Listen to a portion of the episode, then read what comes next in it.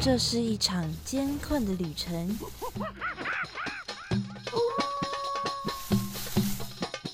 也是一场精彩绝伦的冒险。欢迎进入美好的动物世界，打开你的耳朵，用心感受。嘘，注意听，动物就在你身边。Animals 冒险王。你们准备好了吗？生活中处处是动物，只要你细细去发现，人人都是冒险王。欢迎收听世新广播电台 AM 七二九，每个星期三早上十一点十分的 Animals 冒险王，我是主持人 Head Cat 猫猫。大家又到了我们每周聊动物的时间啦。按照惯例哦，这周呢我们会轮到水中生物的动物的介绍。那这次要介绍的生物哦，它的长相非常的奇特，它有着像马形状的头，而它的尾巴呢，则是像变色龙的尾巴一样是卷起来的。而它最广为人知的，就是让许多人哦，尤其是女性哦，都非常羡慕的能力，那就是它是由雄性来负责生育后代的哦。相信大家应该都知道，我们今天要介绍的的生物呢，就是海马。看到海马哦，其实我第一眼的时候就。被他的外表吸引住了，大家我觉得应该很多人都是被他的外表吸引的，因为他长得真的非常的特别。我看到他的时候啊，单看他的形状，我觉得有一点像是高音谱记号这样，中间是凸凸的，然后上下两边就是直立的这样子立起来的，然后身体的曲线是非常的流畅优雅，但是。如果它把它的头啊跟尾巴都缩起来，往内缩起来的话，那个样子我自己是觉得啦，还蛮像人的耳朵的样子的。那这个模样呢，真的也是很难想象它是现实中的生物诶，因为我觉得它感觉就很像是。麒麟啊、银鱼啊之类的，只出现在传说中的神话生物，而它本身呢，也真的都是谜团哦，是谜一般的生物。那今天的 Animals 冒险王呢，就要来为大家揭开海马身上神秘的面纱，来了解一下这个神奇的、不像是现实中的生物吧。哇，那里有好多动物哦，真的哎。可是我一个都不认识哎！哎哎，有一只动物朝我们走过来了，该怎么办呢？别担心，看我的法宝！快点告诉我们吧，动物大百科。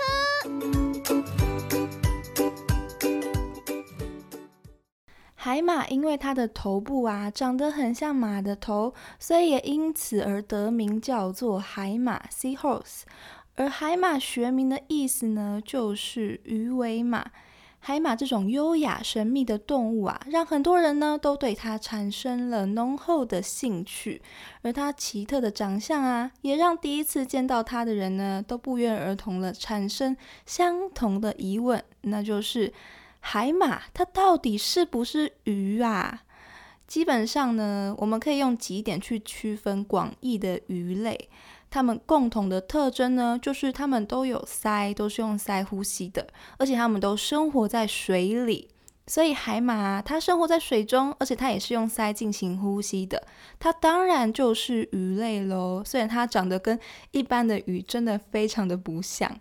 在确定海马是鱼类之后啊，我想大家对它最了解，也是最想要知道的部分，应该就是它奶爸的这个称号了吧？虽然在动物界中啊，也可以常常听到许多是由雄性来帮忙照顾小孩或是保护小孩的例子在，但是这样是由雄性来生育的。孩子的这个动物的例子呢，真的是非常的特殊，所以海马才会这么受到大家的关注吧？因为真的是太史无前例了。公海马跟母海马，它们交配的时候啊，是由母海马呢把卵放进公海马的育儿袋里面，也因此呢，除了体型上面的差异，就是公海马会比母海马还要略大只一点。除了这个差异之外哦，我们也可以依据这个育儿袋的特点来区分海马的性别。因为呢，是由是由公海马去负责孕育小海马的，所以只有公海马的腹部呢会有一个育儿囊，也就是育儿袋这个构造哦。在海马发情的时候啊，海马全身呢就会变色，这个呢就是它发情的一个征兆的颜色。每种海马的颜色都不一样。变色之后的海马们呢，就会开始寻找自己的命中情人啦。如果太多只公海马想要同时竞争一个目标的话，它们就会进行打斗的行为，就会开始互相用尾巴拉扯对方啊，用头头顶啊去撞对方，或者是把对方给撞开之类的。当最后的胜利者出现之后呢，公海马就会开始跟。母海马来培养感情，他们会互相追逐啊，会并列在一起游泳啊，或者是呢会面对面，像是跳着优美的华尔兹一样，互相依偎着开始转圈啊！这个画面真的是浪漫又美好的，让人屏息哦。两只海马就这样互相抵着头，然后耳鬓厮磨，这样的感觉，浪漫的开始转圈圈，有一种自己在看偶像剧一样，周围都出现了粉红色的光圈跟泡泡，真的是非常的浪漫而且美好哦。而当他们培养完感情啊，确定对方就是自己的命中情人之后呢，这时候的公海马就会把海水冲到育儿袋里面，让育儿袋呢胀大。然后它的生殖口啊就会打开，母海马它有着长长的产卵管，这时候呢，母海马就会跟公海马以一个肚子对着肚子的姿姿势，就是肚皮贴着肚皮啊，让产卵管呢把卵产到了公海马的育儿袋里面，然后公海马呢就会在育儿袋里面呐，把母海马产进来的卵受精，这样呢就完成了它们产卵的任务喽。不过啊，这个也只是最理想的一个完美的交配过程啦。因为海马之间的交配活动啊，常常呢会受到其他因素的干扰。比如说，如果当天的海浪很大啊，水流特别的湍急的时候，海马就必须挣扎着，努力让自己不被海浪给卷走。有的时候呢，母海马还会因此把卵误射到水中，那个卵就这样报销了。或者是会有像刚刚所说的，会有其他的情敌啊来干扰他们，也会导致母海马没有办法顺利的把卵产到公海马的孵卵囊，就是育儿袋里面。那这样就会很可惜啊，因为那些卵也没办法再拿回来塞进育儿袋里面了，就只能让它随着海流就这样流掉。那虽然大部分说海马都是一夫一妻制的动物，但是呢，其实也观察到，同时会有许多母海马把卵呢放到同一只公海马的育儿袋里面这样的情形，所以也可能呢存在着一夫多妻的现象哦。这样其实也有好处啦，因为像如果刚刚那样，因为有干扰的情况，而让母海马呢没有办法顺利的产卵进育儿袋里面，公海马的袋子没有装满的话，它就可以去寻找下一只母海马把它装满，来增加小海马的生产量。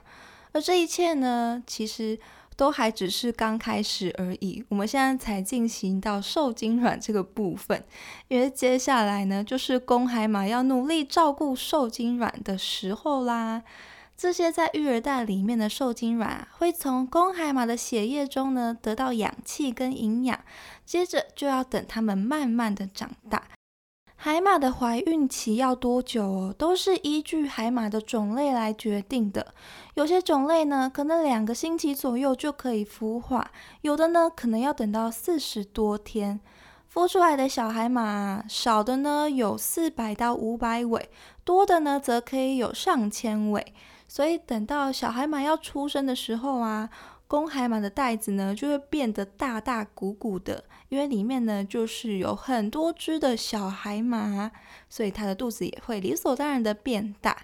公海马它分娩的时间呐，通常呢都是在晚上的时候。这个时候的公海马就会用尾巴勾住一根它觉得非常结实的海草茎哦，身体呢会不断的来回弯曲或伸展它的身体，就这样一弯一折，一弯一折。同时呢，它们的育儿袋的开口呢也会慢慢的张开。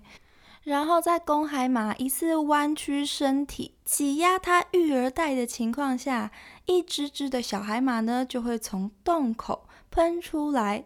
因为育儿袋的开口啊其实没有很大，所以每次挤压育儿袋啊，大部分只能蹦出大概二十到三十只的小海马。所以要把全部的小海马生出来的这个过程呢，通常得花上几天的时间，大概要两到三天才能完成。所以海马爸爸其实也非常的不简单的，感觉超级累的。所以海马在把小海马都送出育儿袋之后，其实他们就会跑去休息恢复体力，不然真的实在是 太过操劳了。而这时候呢，刚出生不久的小海马，他们会马上升到水面开始吸气，让体内的鱼标啊充满空气。每只小海马呢，大约只有一公分这么长。出生后不久啊，就会开始自己呢去吃水中的小生物。刚刚出生的小海马非常的脆弱，因为它们很小一只哦，所以大多数呢不是被其他的海洋动物吃掉，就是被洋流呢冲到了食物比较缺乏的地方。虽然海马呢出生之后哦，他们的爸爸妈妈就不会再照顾它们、保护它们了，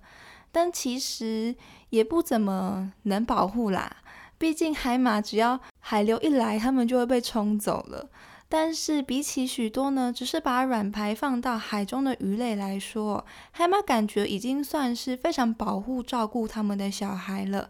而关于这种奇特的是由雄性来进行生育行为的动物哦，也让很多的研究人员呢想要一窥这其中的原因。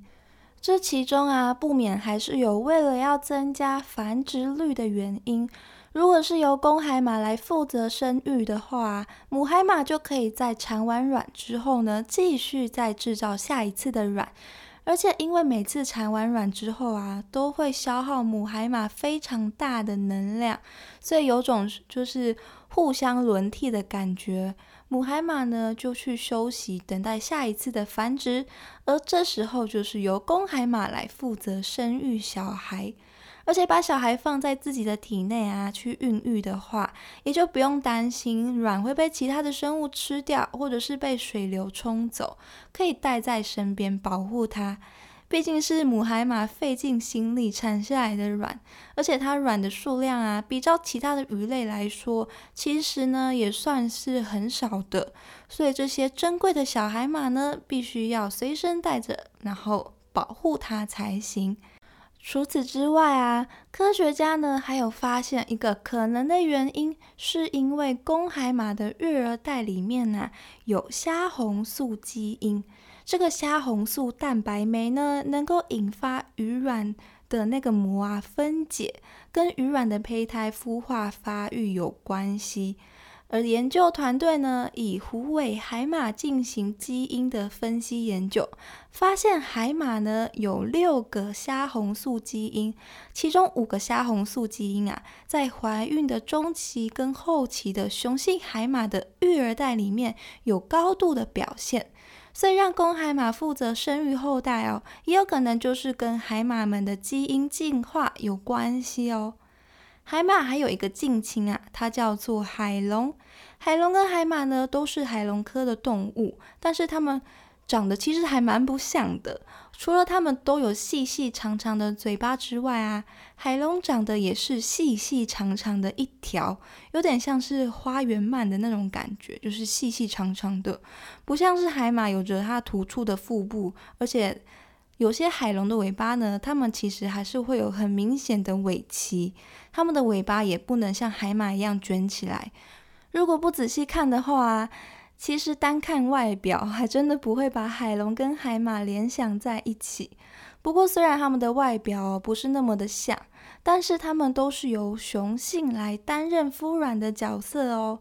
雄性的海龙呢，会把卵藏在它们肚腹上面的皮肤褶皱里面进行孵化，但是海马就是比它再更高阶一点啦，它们是用育儿袋来孵化的，但是它们都一样是保护小孩的模范爸爸哦。而海马的奇特之处啊，当然不仅仅只在它是由公海马怀孕的这件事上。海马的神秘啊，其实呢，显著的地方还有它本身的长相。海马虽然它是鱼类，但是它并没有鱼鳞，演化而来的呢是包覆全身的骨板。这些骨骼形成的骨环呐，相连在海马身上，所以海马的身体呢，看起来就是一环一环的，有一个条纹在。而海马它的头啊，之所以像是马的头，就是因为它大大的头配上它长长的嘴，就像马它长长的脸型一样。而海马呢，因为它缺少了合成牙釉质蛋白的基因哦，导致它们最终呢演化出了管状的嘴巴。因为海马它没有牙齿，所以呢它的嘴巴前面呢有嘴盖，可以防止呢吃到嘴的猎物逃走。他们会用吸的方式啊，来吞食海水中的浮游生物，或者是小型的甲壳动物。偶尔呢，他们也会吃一些鱼苗。海马它没有胃哦，所以海马它会不停的吸食这些小小的生物来吃。海马它们呢，几乎都是吃活着的猎物，基本上呢，都是等猎物自己靠近它的，所以它们会生活在海流比较湍急的水域。选择呢一些海草啊，或者是珊瑚丛，然后用脊椎节呢所组成的可以弯曲的尾巴，勾在这些珊瑚或者是海草上面，等待着那些水流啊，把小小的生物不断的往自己这边送过来，他们就只要定点的在这个地方吸食猎物就可以了。因为海马它们其实真的不太擅长游泳哦，它长得呢就跟一般的鱼不一样，所以游泳的方式呢也就不太一样喽。海马的鳃盖外面呐有小小的胸鳍，这个胸鳍呢是帮助它保持平衡的，而它主要前进的方式啊是使用它在脊椎的中后方，也就是靠近尾巴的地方啊有一个背鳍。海马的背鳍一秒可以上下波浪状的摆动三十五下，动得非常的快速。但是海马的背鳍啊，充其量还是只有小小的一片，所以虽然背鳍动得很快哦，但是它游动的速度还是非常的缓慢。而海马它活动的时候啊，都是直立的身体在移动的，背鳍呢，只能让海马它左右移动而已。所以，如果要改变它上下的位置啊，海马它就会挺直它的身体，抬起它的头，靠着呢改变鳃中的含氧量来上升或者是下沉。海马它游得很慢哦，所以相对之下呢，它也无法非常有效的躲避天敌，而且海马它也没有嗅觉的基因。不过呢，关了一扇门就会给它开一扇窗。所以海马呢，虽然游得很慢，而且也没有嗅觉，但是它有一双灵动的眼睛，可以分别呢朝不同的方向转动。因此啊，它可以同时一只眼睛看着前方，一只眼睛看着后方，各自就可以注视着不同的目标，一边捕食啊，一边负责警戒天敌。除此之外呢，它们还有一个更厉害的绝招，那就是保护色跟伪装。对海马这种过着定居生活的鱼类来说啊，擅长伪装就是它最有效的自我保护机制。它们当中呢，有一些可以随着环境的变化改变自己的颜色。研究者呢就有做过一个实验哦。他们在刚出生的橘色海马的养殖缸里面呢，放进一株紫色的珊瑚，想看看这些橘色的海马们呢会有什么样的反应。结果发现呢，橘色的小海马们会慢慢的变成跟珊瑚一样的紫色，质感呢也会变得非常的像珊瑚一样，然后再勾到珊瑚上面定居。当然，这个变色的过程呢是慢慢来的，不是说一下子就可以达成。差不多呢需要一天到两天左右的时间才能完成这个变色的过程。有一些人呢可能会以为说不同颜色就代表的是不同种类的海马，但是知道了海马这样的变色保护机制之后啊，这些不同颜色呢就有可能是同一种海马。只是它们为了保护自己，所以随着环境改变了自己的颜色。而有些种类的海马呢，它们本身的种类里面呢，就是有不同颜色产生的哦。就像是我们最常见到的库达海马，它主要的颜色呢，就有黄褐色系、红褐色系，还有黑色这样不同颜色的存在。而导致它们产生不同颜色的主因啊。除了环境颜色的不同，它们自主的改变自己的颜色之外呢，跟光线的强度也有关系哦。如果光线越强的话，海马的颜色呢也就会越深，越接近黑色。所以啊，其实你们看到了不同颜色的海马，它们还是有可能是同一种类的海马哦。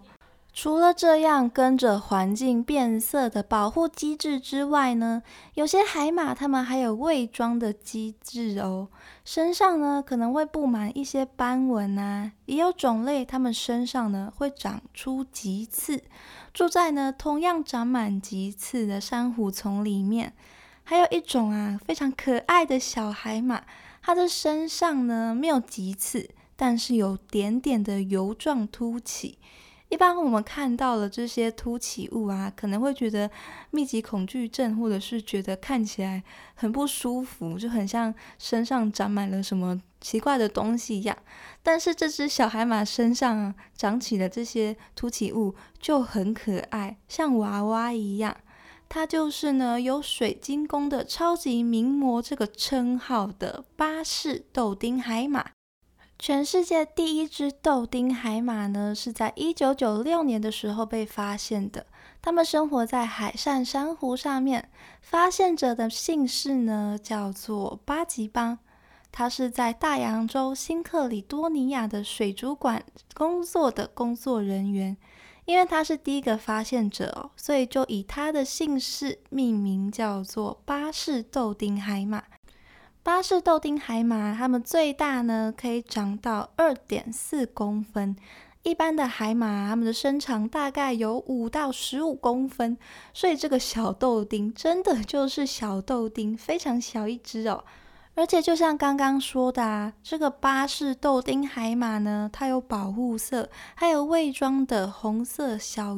小结节的凸起物哦，跟棘柳珊瑚上面的珊瑚虫很像。都有着红色或是粉红色的凸起物，跟环境伪装的那么像，再加上呢，它这么小一只，所以当初啊，能够发现它们哦，真的是一件很幸运的事情。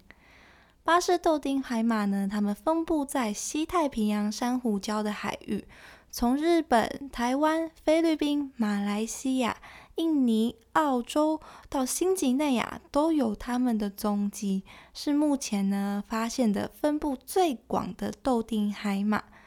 这群可爱的海中小精灵豆丁海马，除了刚刚介绍的巴士豆丁之外呢，还有二零零一年发现于澳洲东部外海罗德豪岛的西湖里面的克里蒙氏豆丁海马。二零零三年，在印尼的蓝碧海峡发现的丹尼斯豆丁海马，还有彭氏豆丁海马，还有啊，有咖啡豆这个别称的赛氏豆丁、华伦氏豆丁等等不同种类的小小海马们呢，都陆续的被发现。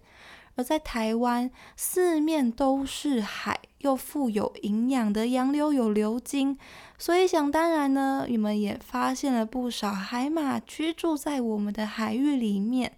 台湾南部的垦丁啊，当然也是少不了这群小可爱们。在蓝屿啊跟绿岛也都有发现过克里蒙氏豆丁、跟赛氏豆丁，还有巴氏豆丁等等的豆丁海马们。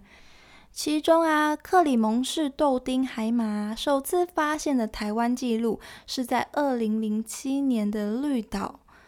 克里蒙氏豆丁呢，它们的身长只有零点七到一点九公分左右，比巴氏豆丁还要小一点点。它们有着珊瑚白带着一点黄色的身体，而这些它们身体上面呢，就有着小小的红色油节。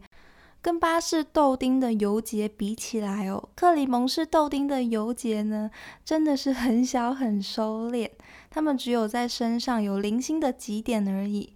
过去啊，克里蒙氏豆丁曾经在兰屿跟垦丁有被发现，但是族群呢相当的不稳定，没多久就消失了。在二零零八年，澳洲潜水界评比绿岛是全球百大潜点的时候哦。绿岛呢，它就以克里蒙氏豆丁海马当做地区性的代表物种。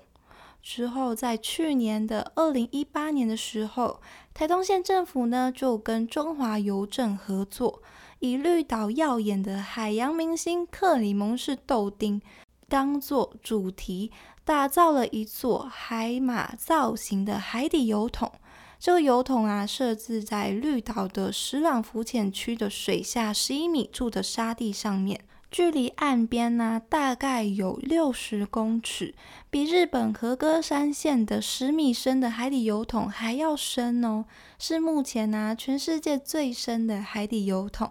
而材质呢也非常的讲究哦，说是用不会破坏环境的三一六不锈钢制作而成的。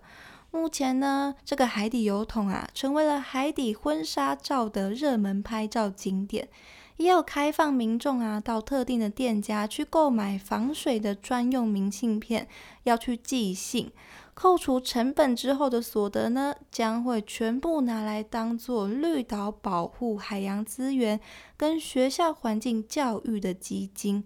一张名片呢是七十块钱。算是用来买个体验的同时呢，也可以做到为环境跟教育尽一点小小的心力哦。所以大家到绿岛度假出游的时候啊，不妨也可以去欣赏一下这个海底的海马油桶。不过记得哦，在浮潜的时候啊，要善待那边出没的海马们哦。